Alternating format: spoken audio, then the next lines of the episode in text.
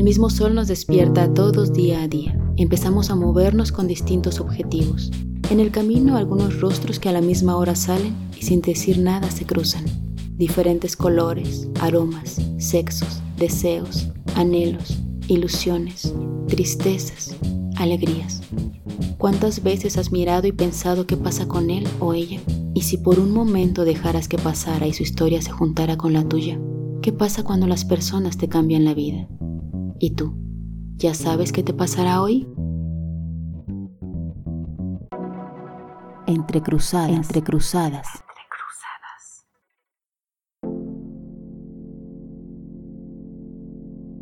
Pero en eso llega uno de los bailarines, lo veo está a unos metros de mí, le dije que yo bailaba salsa. Aquí la salsa no existe, hay en Europa, pero no llegó hasta Kenia.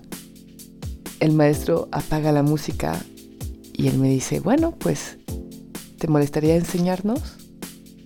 Cuando regresamos a, mi casa en ese momento, Mani me acompaña y hablamos y hablamos todo el camino. No tiene mucho dinero para vivir y además tiene que apoyar a su familia. Me dice, pues a mí me hubiera gustado ser estilista. Tengo ganas de, ayudarlo, ¿no? Y empiezo a pensar en, en qué podría ser.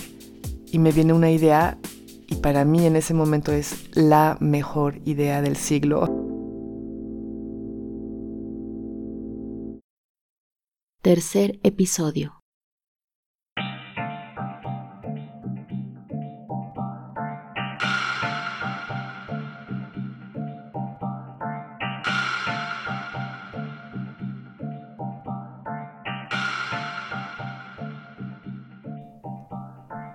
Cuando llega al día siguiente o dos días después, no me acuerdo muy bien, estoy tan emocionada por lo que le quiero contar. Vamos a la clase de salsa, doy la clase de salsa y regresando en el camión le hablo y, le digo, mira Mani, tuve una idea ayer.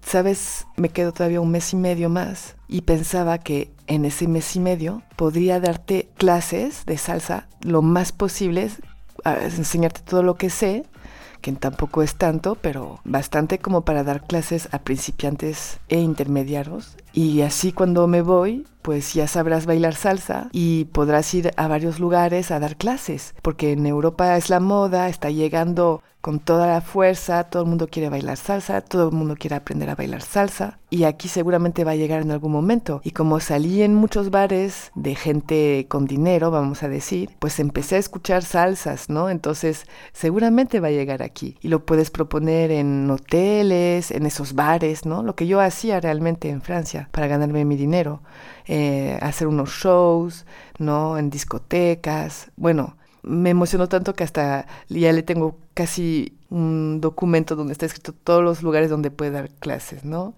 Eh, él me mira un poco sorprendido y yo no paro de hablar, no paro de hablar y le digo, mira, puedes cobrar tanto para tantas personas y tales días y a tales horarios y en tales lugares. Bueno, muchísima información. Eh, él me mira un poco, no le siento mucho entusiasmo, me mira creo que raramente, pero yo no le hago caso, no me importa creo en ese momento lo que él está pensando, en mi cabeza es lo que tiene que hacer. Es la solución para salir de la situación en la que esté, está en ese momento. Y pienso yo que es una manera también de ganar dinero para poder pagarse cursos de estilismo, ¿no? Como me habló de eso en ese momento, para mí era ya encontré la manera de que ganas dinero, de que llames la atención y además algo nuevo, completamente nuevo en Nairobi. Él acepta, yo creo que más ah, porque no tiene mucha opción o por darme gusto y inmediatamente hago un planning y una agenda de cuándo nos vamos a ver y cuántas horas y, y qué días, etcétera, etcétera. Nos damos cita unos días después para empezar la primera clase. Cuando regreso a la casa con Sheila, le cuento, le pido el permiso más que nada de usar la sala de squash para dar las clases de salsa maní.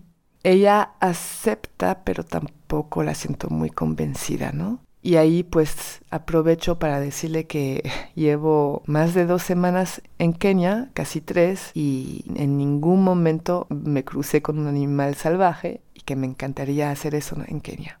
Y es lo que haremos el fin de semana siguiente. La primera clase con Maní, yo ya había previsto todo para poner la música, ya estaba más que lista, con toda la energía del mundo. Y él llega muy tranqui, mm, sin mucha prisa, y empieza la clase.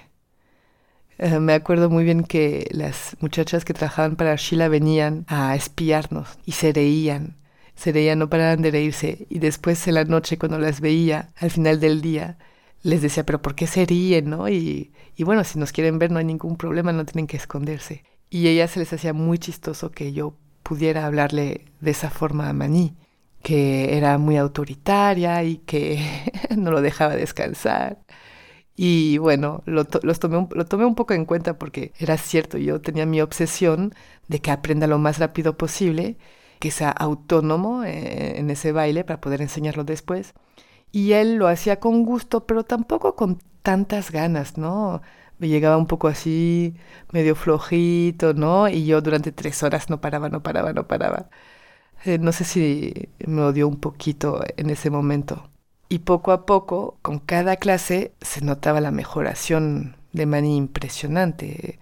Aprende rapidísimo, baila increíble y llegamos a divertirnos. Llegamos en ese momento tan agradable cuando uno ya controla el paso de un baile sin tener que pensarlo y ya puede divertirse y bailamos y bailamos y bailamos y eso durante un mes y medio. Él siempre le llamó mucho la atención la, tecnología. Tenía su celular, pero muchos tenían un celular, yo creo que no era tan caro ahí en Nairobi. Entonces, cuando tenía un poco de dinero, ¿no? Se iba en un ciber y se conectaba a internet. Y se había creado un mail. Y yo también llevaba un año con, mi mail. Tampoco hacía tanto que, que estaba conectada a la red. Y en el momento en el que nos vamos, pues Mm, nos despedimos. Yo estoy muy, muy triste. Muy triste y al mismo tiempo muy emocionada, muy excitada de que pues Mani va a poder aplicar nuestro plan, o más bien mi plan, y empezar a, dar clases. Entonces pues nos intercambiamos los mails y nos prometemos de seguir en contacto lo más posible. Cuando regreso a Francia me toma un tiempo readaptarme. Uh, regreso a dar clases de salsa, a hacer presentaciones de salsa. Y pues le mando a Manny de vez en cuando un mail. Y él no me contesta muy seguido, no sé si, si se puede conectar muy seguido, pero de repente sí me contesta. Y yo ahí empiezo a mandarle mail, a preguntarle cada ratito cómo está, cómo le va, si fue a tal hotel o si fue a tal bar, si, si ya encontró un lugar para dar clases y cuánto tendría que cobrar. Bueno, yo creo que lo inundo de mensajes, pobrecito. Y él pues me dice, no, no, todavía no, aún no, no fui, pero voy a ir. No tengo respuesta positiva de eso, pero no me desanimo y le sigo mandando mail y mail y mail. Yo creo que unos tres meses después más o menos, él me manda un mail en el que me dice, ya encontré, ya, ya voy a dar una clase en un hotel eh, en Nairobi, obviamente, y ya tengo tres alumnos. Ese mail para mí fue, fue maravilloso, fue, wow, es como trabajar duro para algo, ¿no? Creer en algo muy fuerte y ver lo que es el principio de un plan establecido y que sí funcione, porque yo sí me preguntaba si lo iba a hacer o no, como se tardaba un poco y aunque tuviera dudas de que él es lo que quisiera, yo no tenía ninguna duda de, de que eso funcionaría, en ningún momento dudé de eso. Y bueno, estoy muy contenta, tiene tres alumnos. Y yo le contesto, wow, no sé qué decirte, me da mucha emoción, ojalá tengas más, no cobres muy poco, tampoco tanto, que te llegue más gente. Y yo creo que en un principio era sobre todo extranjeros, ¿no? Seguramente turistas, no sé, que llegaban por ahí. El tiempo fue pasando y cada mes más o menos recibía un, mail de Maní que me decían, ya tengo cinco alumnos y después ya tengo siete alumnos y después ya tengo nueve alumnos y después ya tengo otro lugar, encontré otro lugar para dar clases en tal lugar y ahora tengo tantos alumnos y etcétera, etcétera. Cada vez iba incrementando. Cada vez tenía más alumnos y más lugares donde presentar, hasta que un día me dijo que tenía que hasta formar a unos de sus amigos bailarines para que también den clases porque él no, no puede con todas las clases. Y ahí me di cuenta que pues el plan había funcionado y que seguramente no debe de ganar millones, pero por lo menos vive más confortable.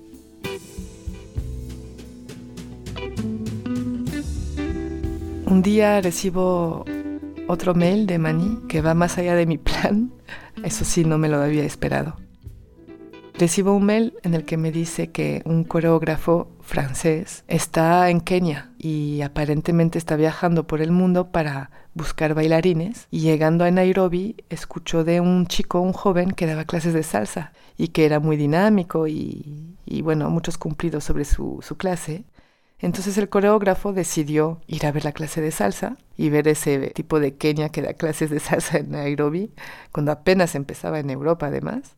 Y le gustó la clase y le cayó muy bien Maní y empezaron a platicar. Yo creo que, no me acuerdo de los detalles, pero yo creo que ese señor le gustó mucho Maní y le propuso hacer unas prácticas de baile contemporáneo, de danza contemporánea, en Senegal, en el oeste de África. Y Manny le contestó pues que no, no, tenía el dinero para eso, ¿no? Y el coreógrafo le, le propuso de aplicar para una beca. Y es lo que hicieron. Y fue aceptado. Se va a Senegal, no me acuerdo cuánto tiempo, dos, tres, cuatro meses. No tenía muchos detalles porque no recibía mail tan seguido de Maní.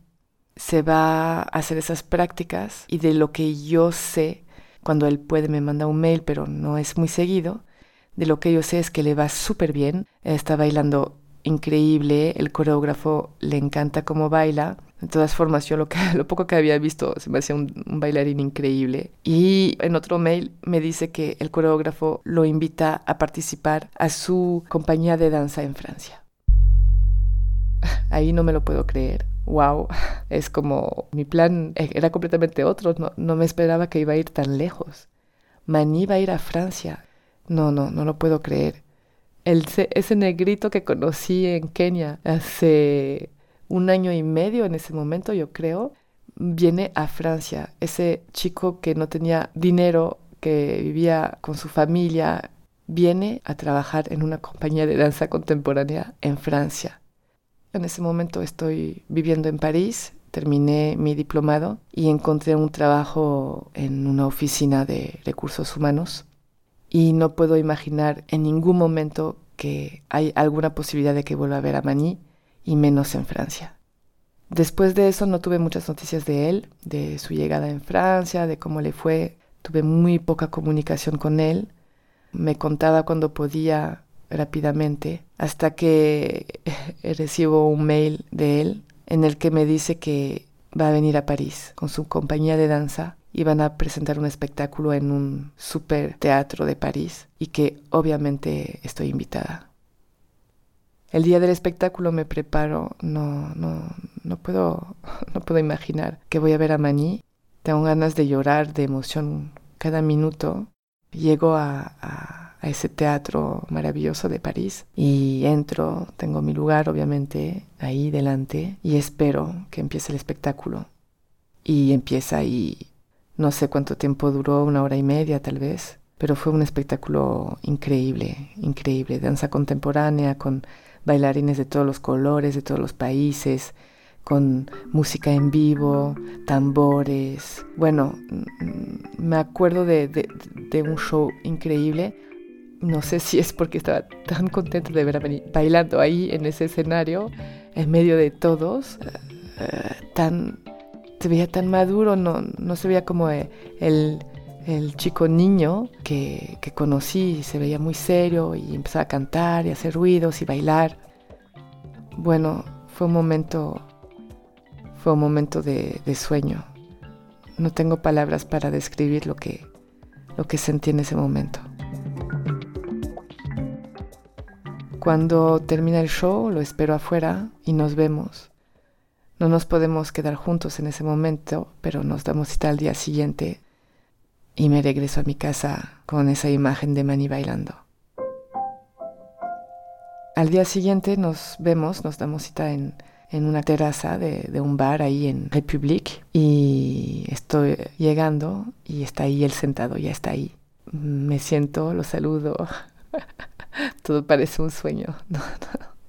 Sigo completamente en otra dimensión, yo creo. Y me siento y, hablo con él en francés porque creo que él lleva apenas seis meses en Francia y ya habla francés. No es bilingüe tampoco, pero se hace entender muy bien y bueno, aprende muy rápido.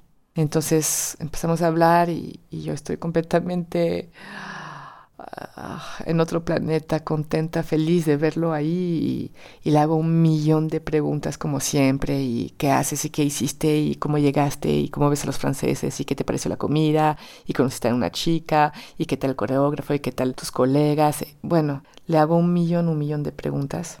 Y él me contesta con esa sonrisa, la misma. Cuando llegué tenía esa sonrisa que le conocí la primera vez. No había cambiado, aunque la había visto muy serio en el escenario y me empieza a contar todo y, y contesta todas mis preguntas y después de una hora me mira y me dice, bueno, ¿y tú? ¿Qué me cuentas? ¿Qué haces? ¿Cuál es tu vida? ¿Qué, qué haces ahora en París? Y, y, pues le contesto, le digo, pues mira, mm, trabajo en recursos humanos, me levanto temprano, a las 7, agarro el metro, tengo una hora de, de transporte, y llego al trabajo, me quedo ahí todo el día y regreso la noche y ya, o sea, no, no, no tengo, la verdad es que no tengo mucho que contar. Ah, en ese momento ah, tengo un novio más o menos, pero no tampoco es tan, no, no tengo, no tengo mucho que contar.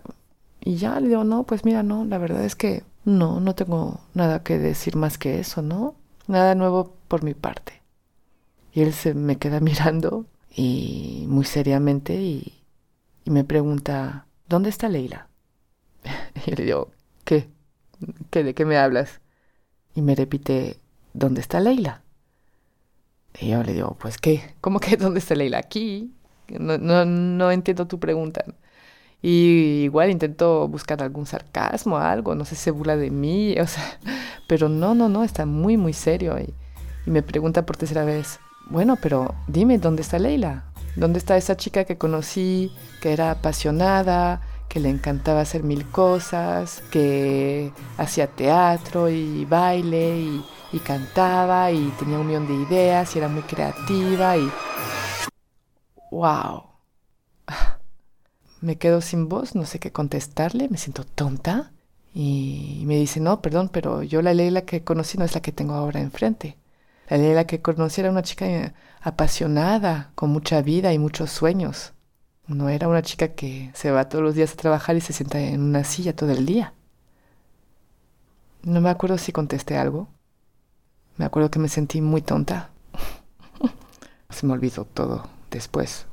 La única cosa que me acuerdo es que regresé a mi casa esa misma noche y me hizo mucho pensar y, me fui eh, a buscar los datos de una escuela de teatro de París. Y al día siguiente mandé un correo a esa escuela para inscribirme en la próxima sesión. Y me inscribí. Era muy curioso porque tenía planes para él en algún momento de que lo lograra y, y lo logró y lo logró súper bien y lo logró por él mismo, a final de cuentas.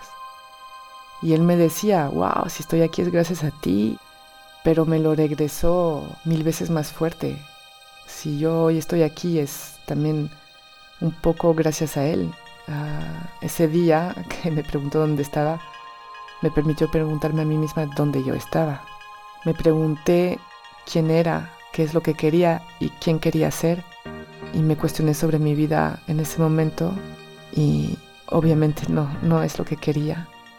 Y desde entonces, cada vez que tengo que tomar decisiones o pensar en algo que quiero en mi vida, pienso en él pienso en ese momento, en esa cachetada que me dio. donde mi ego hizo mil vueltas, lo quería, le quería gritar, ¿qué onda contigo? ¿Por qué me hablas así? O sea, ¿tú quién eres más bien? Pero tenía toda la razón, no me estaba escuchando, estaba en mi zona de confort, ganando dinero, teniendo mi departamento, pero no estaba viviendo mis sueños, sino estaba haciendo lo que, lo que más me gusta. Hoy en día soy maestra de teatro, escribo historias, las comparto, vivo en México, tengo dos niños increíbles a quien les cuento esa historia de cómo conocí a Mani, de lo que le pude aportar en algún momento, pero sobre todo lo que él me aportó.